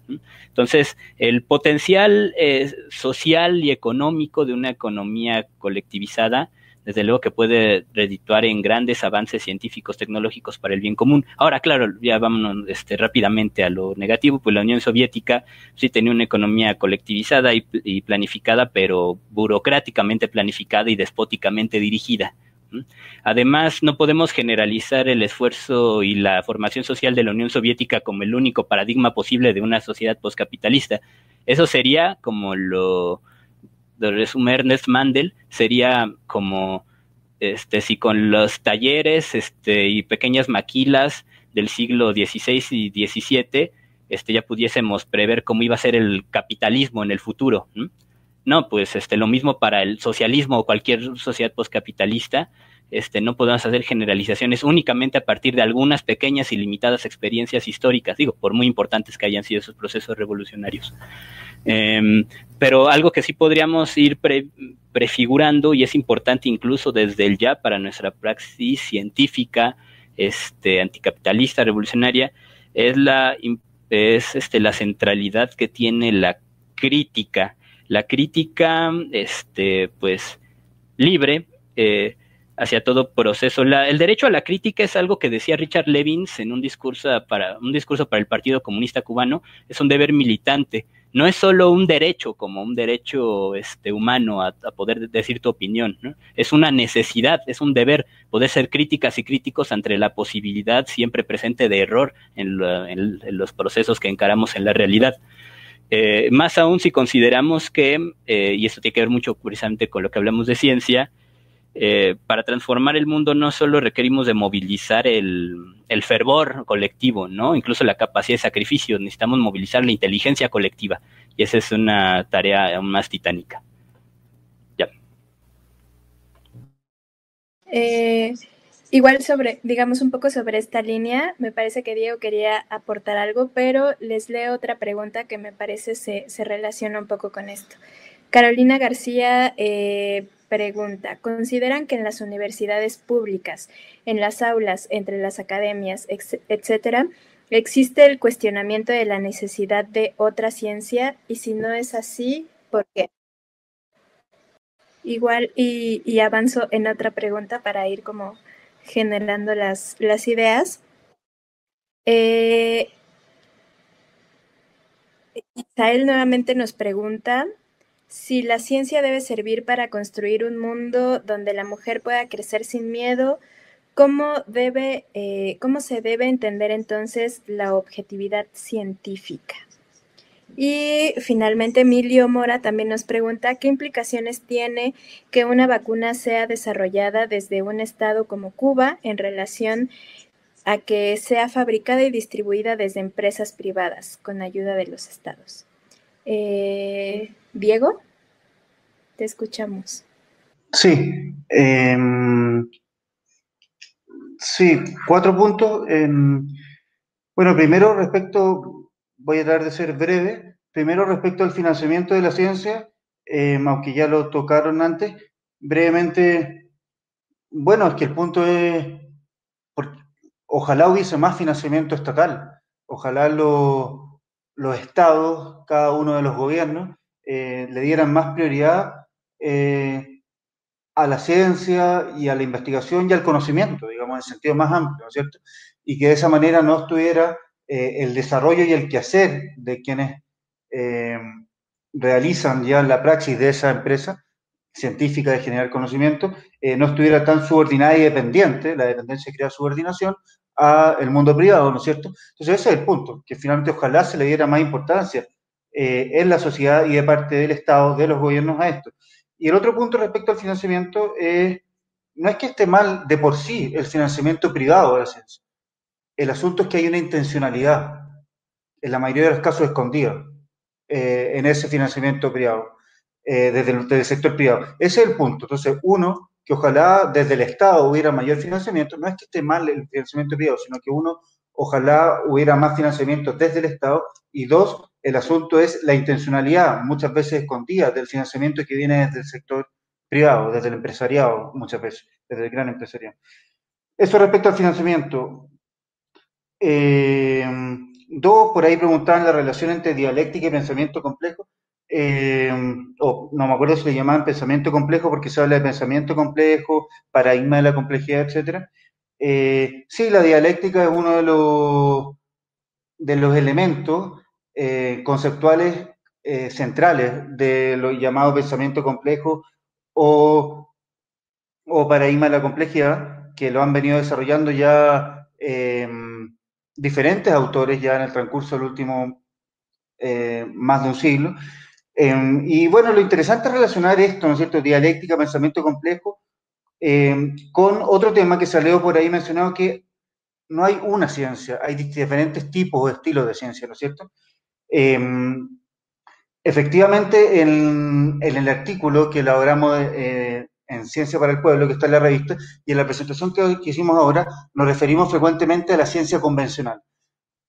¿A qué nos referimos cuando decimos ciencia convencional? A la ciencia que se localiza eh, en el paradigma imperante, ese paradigma que podríamos llamar reduccionista positivista. ¿ya? Eh, entonces, esa sería la ciencia convencional, pero hay otras ciencias que le podríamos llamar ciencias más alternativas. Entonces, ahí es donde aparecen, como de manera importante, el pensamiento complejo, paradigma de la complejidad, la inter y la transdisciplinaridad, eh, el paradigma holístico, etcétera, ¿no es cierto? Entonces, eh, y claro, la dialéctica es uno de los elementos conceptuales importantes, eh, desde Marx, Hegel, que si Morán en, décadas más recientes, del pensamiento complejo y de todas estas otras aproximaciones epistemológicas que están relacionadas con esta idea que es muy importante, que hay muchas ciencias, hay varias ciencias, ¿no es cierto? esta idea de el método científico tan riguroso, la ciencia reduccionista positivista, no es la única ciencia, hay muchos tipos de ciencias y eso se relaciona con otra pregunta cuando preguntan con, de la objetividad científica. Eh, la objetividad científica en varias de estos otros tipos de ciencias más alternativas que se alejan de la ciencia convencional eh, está completamente cuestionada desde hace mucho tiempo. Eh, entonces, es bueno cuestionar todos quienes se interesen en la ciencia, ya sea que, quienes estén interesándose e iniciando un camino en ese, en ese ámbito o que lleven más años, da lo mismo, eh, cuestionar esto de la objetividad científica. Hay muchos paradigmas, eh, propuestas y aproximaciones epistemológicas que cuestionan profunda y radicalmente esto de la supuesta objetividad científica. Eh, hay un, por dar un ejemplo muy puntual, hay un libro del biólogo, científico cognitivo y epistemólogo chileno Humberto Maturana que se titula así, Objetividad, un argumento para obligar. muy interesante y está relacionado con todo lo que hemos hablado aquí casi. Eh, bueno, y por último, hay un comentario que lo leí en Facebook, que creo que aquí no lo hemos dicho, em, que dice que algo así como Descartes fue muy influyente, pero la forma de hacer ciencia ha evolucionado. Y ese comentario es sumamente importante porque es muy así, es muy cierto. Y la reflexión muy breve que yo haría al respecto es la siguiente. Eh, la aproximación epistemológica y la metodología cartesiana, eh, que son las bases del reduccionismo, en su momento puede haber sido un tremendo aporte a la generación del conocimiento. En efecto, fue muy innovador, eh, fue un gran aporte y tuvo una influencia enorme que la sigue teniendo. Pero es crucial eh, trabajar en nuevos paradigmas y en nuevas aproximaciones epistemológicas y nuevas visiones y en nuevas formas de generar conocimiento si estamos conscientes de que el mundo, tal como lo hizo el comentario de Facebook, o sea, de, YouTube, que puso el compañero, si estamos conscientes de que el mundo está constantemente evolucionando. En un mundo constantemente en evolución y más aún en coevolución y más aún en un mundo como el actual, ¿no es cierto?, altamente hiperconectado e hiperpoblado, con problemas cada vez más complejos, como lo hicimos antes, es importante trabajar en nuevos paradigmas, en nuevas visiones, porque justamente como lo hizo el compañero en el comentario, el mundo está evolucionando. Entonces sí, Descartes fue tremendamente influyente y lo sigue siendo, pero hay que apoyar estas nuevas visiones que están relacionadas con tantos conceptos que aquí hemos mencionado. Gracias. Eh, si consideran que en las universidades públicas, ya sea en las aulas, eh, entre las académicas, etcétera, existe el cuestionamiento de la necesidad de otra ciencia y si no es así, ¿por qué? Eh, bueno, creo que de nuevo no voy a poder responder la pregunta por completo, pero creo que algo eh, muy importante que ya dijeron los zapatistas, que tratamos de dejar en, esta, en esta revista, es que la ciencia eh, tiene que entenderse como una ciencia histórica, anclada a un momento histórico, ¿no? Y está atravesada necesariamente por por las relaciones sociales, eh, por las relaciones de dominación, por quiénes son quienes dirigen una investigación, son también quienes son quienes están eh, en el papel de arriba, en, la, sociedad que muchas veces queremos creer externa, en la academia.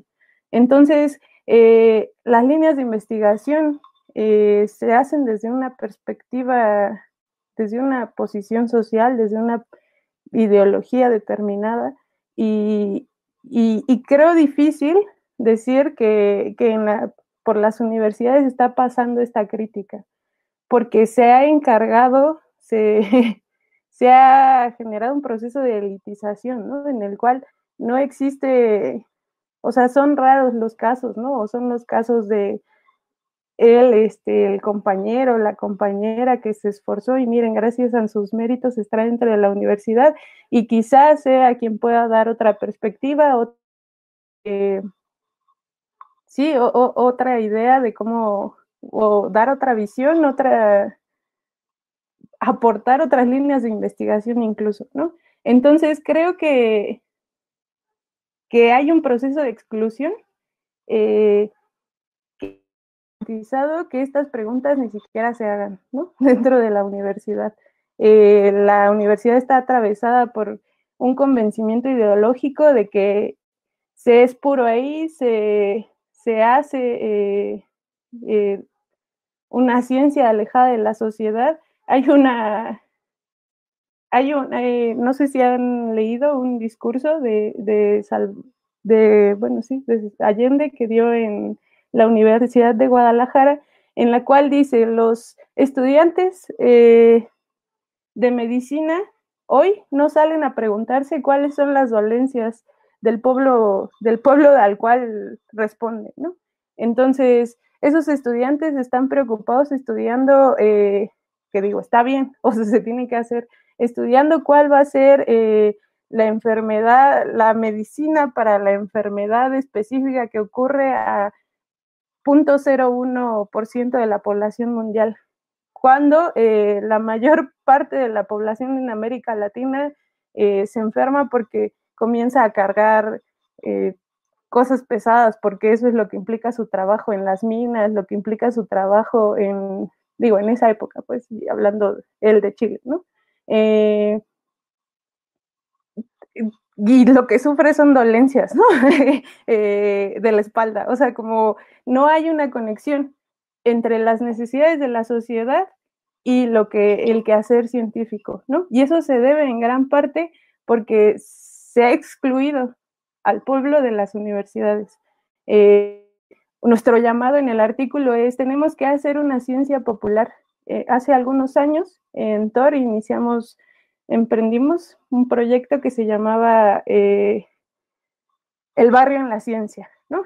nuestra idea era justo tener estas discusiones, traer estas discusiones a la universidad. Finalmente no, no logramos concretarlo. Bueno, sí hicimos algunas sesiones, pero no, no pudimos ¿no? sostener este ritmo de discusiones pero la idea ahí era esa, o sea, no, no se trata de decir uno sí llegó, hay que hacer que los excluidos de siempre entren, eh, unos cuantos, ¿no? Porque lo que se va a hacer ahí es reproducir la ideología dominante, ¿no? La ideología capitalista. Lo que tenemos que hacer es hacer ciencia para el pueblo y con el pueblo, como bien lo dice el nombre de, de la organización de los compañeros aquí presentes.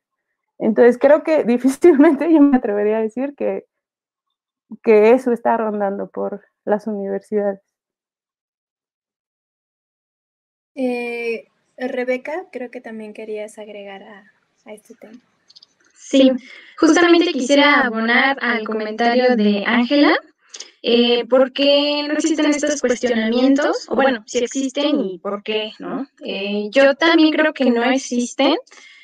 No digo que en ningún lugar exceden, pero de manera general no se presta. Ni en las universidades, ni en los posgrados, eh, ni en un lugar este, donde llevemos a cabo la investigación científica. Eh, ella ya lo trató muy bien, esta parte, eh, pues, de la jerarquía y la subordinación que tiene, y pues, pues no, no voy a tocar ese tema.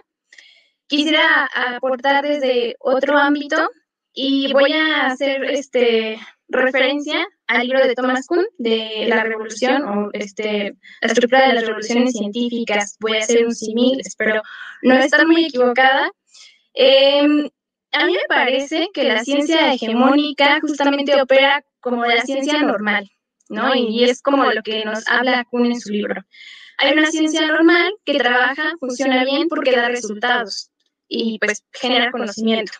Sin embargo, tiene que haber rupturas de estos paradigmas con los que trabaja la ciencia normal para poder crear ciencias extraordinarias que nos permitan explicar los fenómenos de otra manera. También se había notado, eh, Iván, para esta pregunta que tiene que ver con la vacuna y Cuba y, los estados. Muchas gracias, Tania.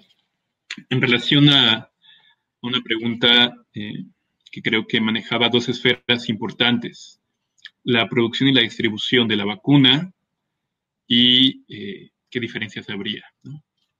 a mí me gustaría, previo a contextualizar, ya los compañeros igual podrían hacer mayores observaciones, me gustaría distinguir, en primer lugar, que lo que eh, está elaborando Cuba, que de hecho hay un artículo, hay un trabajo por parte de los compañeros en la revista al respecto del desarrollo científico-tecnológico de, el de la isla, eh, creo que es importante ubicarlo, ubicarlo a nivel, el significado que tiene a nivel global, a nivel mundial, porque el hecho de que un país eh, que, ha sido bloqueado, ¿no? Eh, de manera como una extensión del terrorismo norteamericano hacia, hacia el pueblo cubano, y a pesar de todas las limitaciones que se pueda desarrollar una vacuna sí tiene eh, un significado mayúsculo, en tanto el proyecto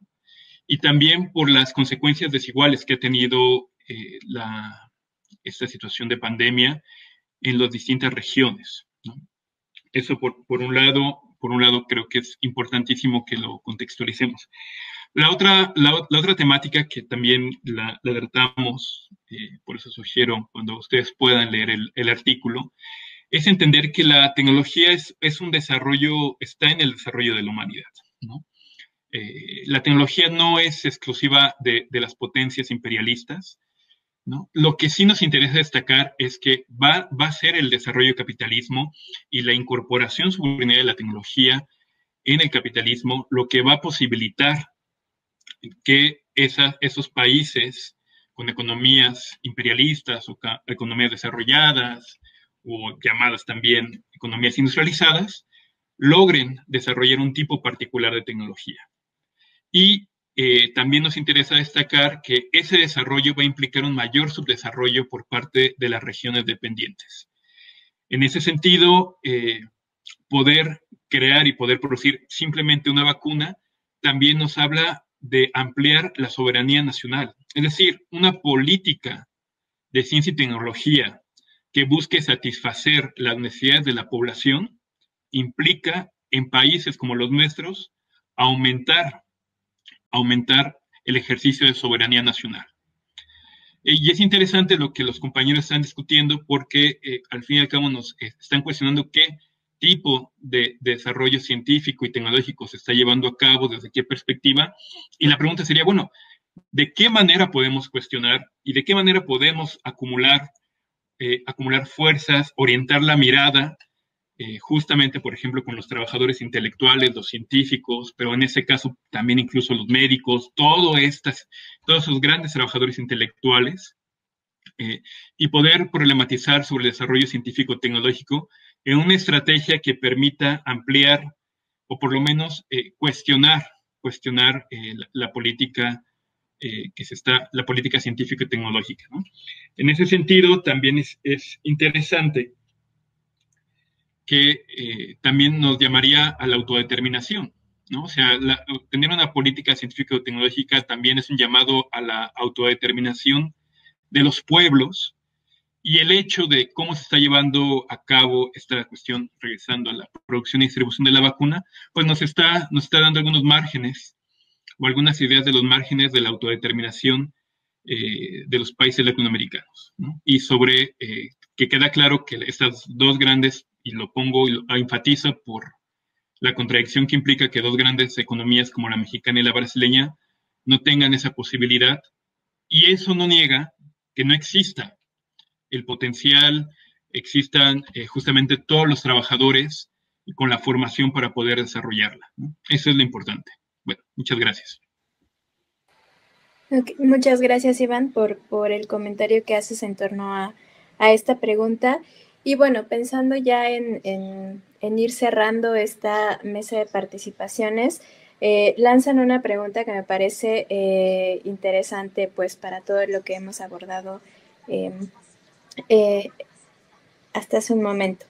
Y preguntan, ¿cómo se puede hacer revolución con la ciencia? Cambiando el objetivo, temas fronteras, ¿basta con que los científicos tengan un compromiso social?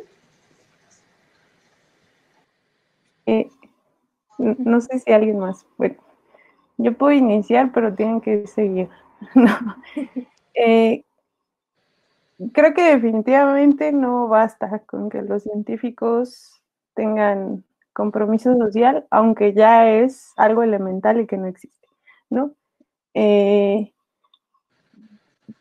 tendríamos que estarnos preguntando qué es lo que, cuáles son los problemas en la sociedad, cuáles son los problemas eh, que podemos afrontar con la ciencia y también tendríamos que estar generando muchas preguntas.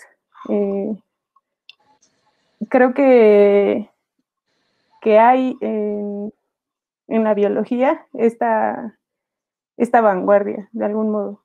Eh, y lo está desde el...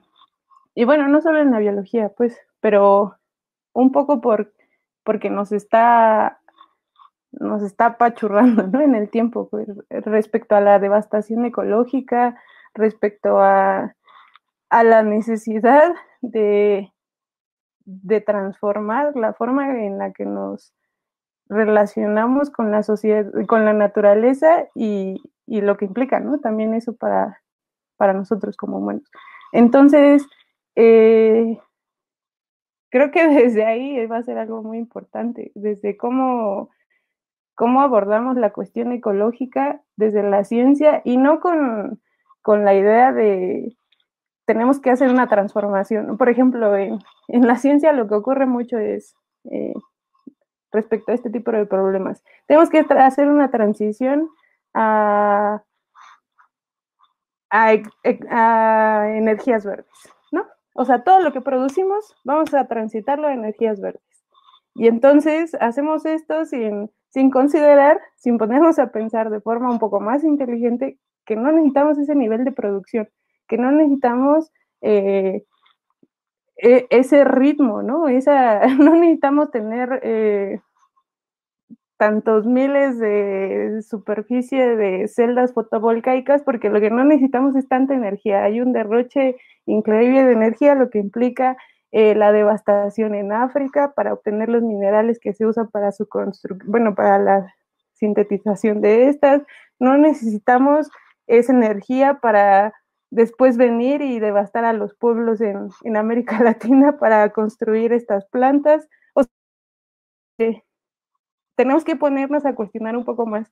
Definitivamente no tengo la respuesta, porque es una pregunta lo suficientemente compleja como para que la respuesta sea lo suficientemente compleja. Pero sí tengo la certeza de que no va a bastar con nuestra compromiso político. Tenemos que hacer ciencia, un poco como decíamos desde el inicio, tenemos que hacer ciencia eh, en la militancia, ¿no? Y el que se refiere a eso es tenemos que transmitir, tenemos que transicionar nuestra metodología científica a los problemas de la sociedad. No podemos solo ser eh, científicos que nos decimos militantes, ¿no? O sea, tenemos que pensarlo creo yo. No, no sé, seguramente los demás compañeros tienen reflexiones al respecto. Gracias, Ángela. Eh, Diego, también tienes una, una participación. Em, sí, la pregunta creo que era cómo hacer revolución con la ciencia o cómo puede la ciencia aportar o vincularse con eso. Em, bueno, tres puntos. Uno, eh, que es uno clave, necesario, eh, que la generación de conocimiento desde la ciencia se oriente hacia problemas reales, problemas del pueblo, problemas de la sociedad. Eh, eso que estoy diciendo, que puede parecer simple y obvio, pero me parece que es lo primero, en la ciencia se investigan problemas cuando se elabora un problema, un proyecto de investigación científico, uno identifica un problema, y eso es casi el comienzo. Eh, entonces, bueno, el asunto es que la ciencia se oriente eh, a identificar y abordar eh, problemas sociales, socialmente relevantes del mundo real. Y eso es algo que a todo esto lo comento para, Sí existen ya em, escuelas de pensamiento, aproximaciones científicas, enfoques, como se le llaman a veces, eh, que se orientan a eso y que le dan una alta prioridad a eso.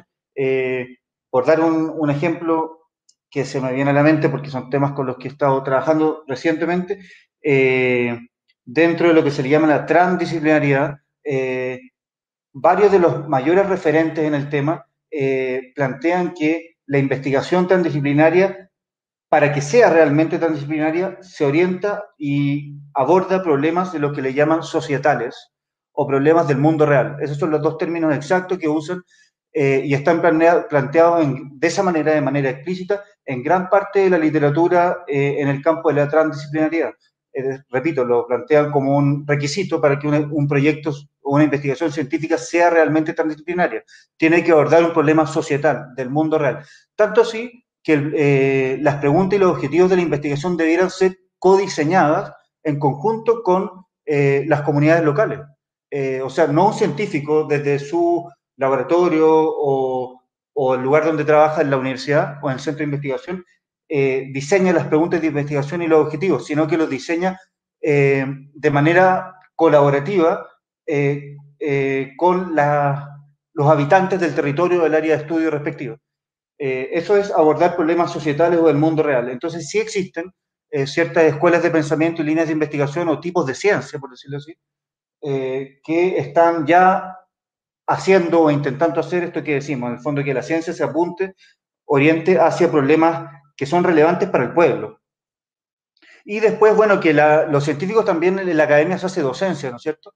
Esto mismo también, que cada científico, cada académico en su quehacer como docente, eh, intenten transmitir esta actitud a los futuros profesionistas o futuros investigadores que forman, ¿no es cierto? Ya sea en ciencias sociales, en humanidades, en arte, en ciencias naturales, en ciencias ambientales o, lo que sea, que intenten transmitir esta, esta, sensibilidad, este espíritu y esta actitud, ¿no es cierto?, de involucrarse con los problemas del pueblo, el problema de la gente, los reales problemas sociales o societales.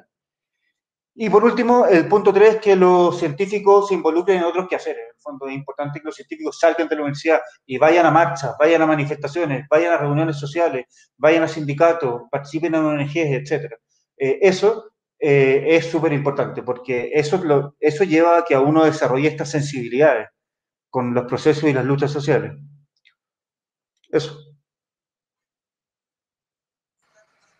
Muchas gracias, Diego, por por la participación. Fernando, ¿también quieres agregar a esto?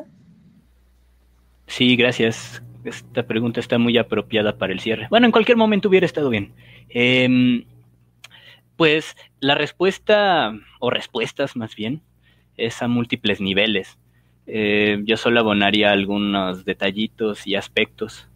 Eh, porque incluso en la misma pregunta ya se plantean algunas cuestiones que son muy importantes, como generar nuevos paradigmas y esto del compromiso que este tanto es la idea de promover el compromiso social revolucionario entre las y los compas de la ciencia, pero quizás para um, otras y otros que tenemos una eh, ya una trayectoria de tener un compromiso activo quizás más larga, más que como rescatando palabras de Daniel Ben Said, más que como intelectuales comprometidos, somos comprometidos intelectuales.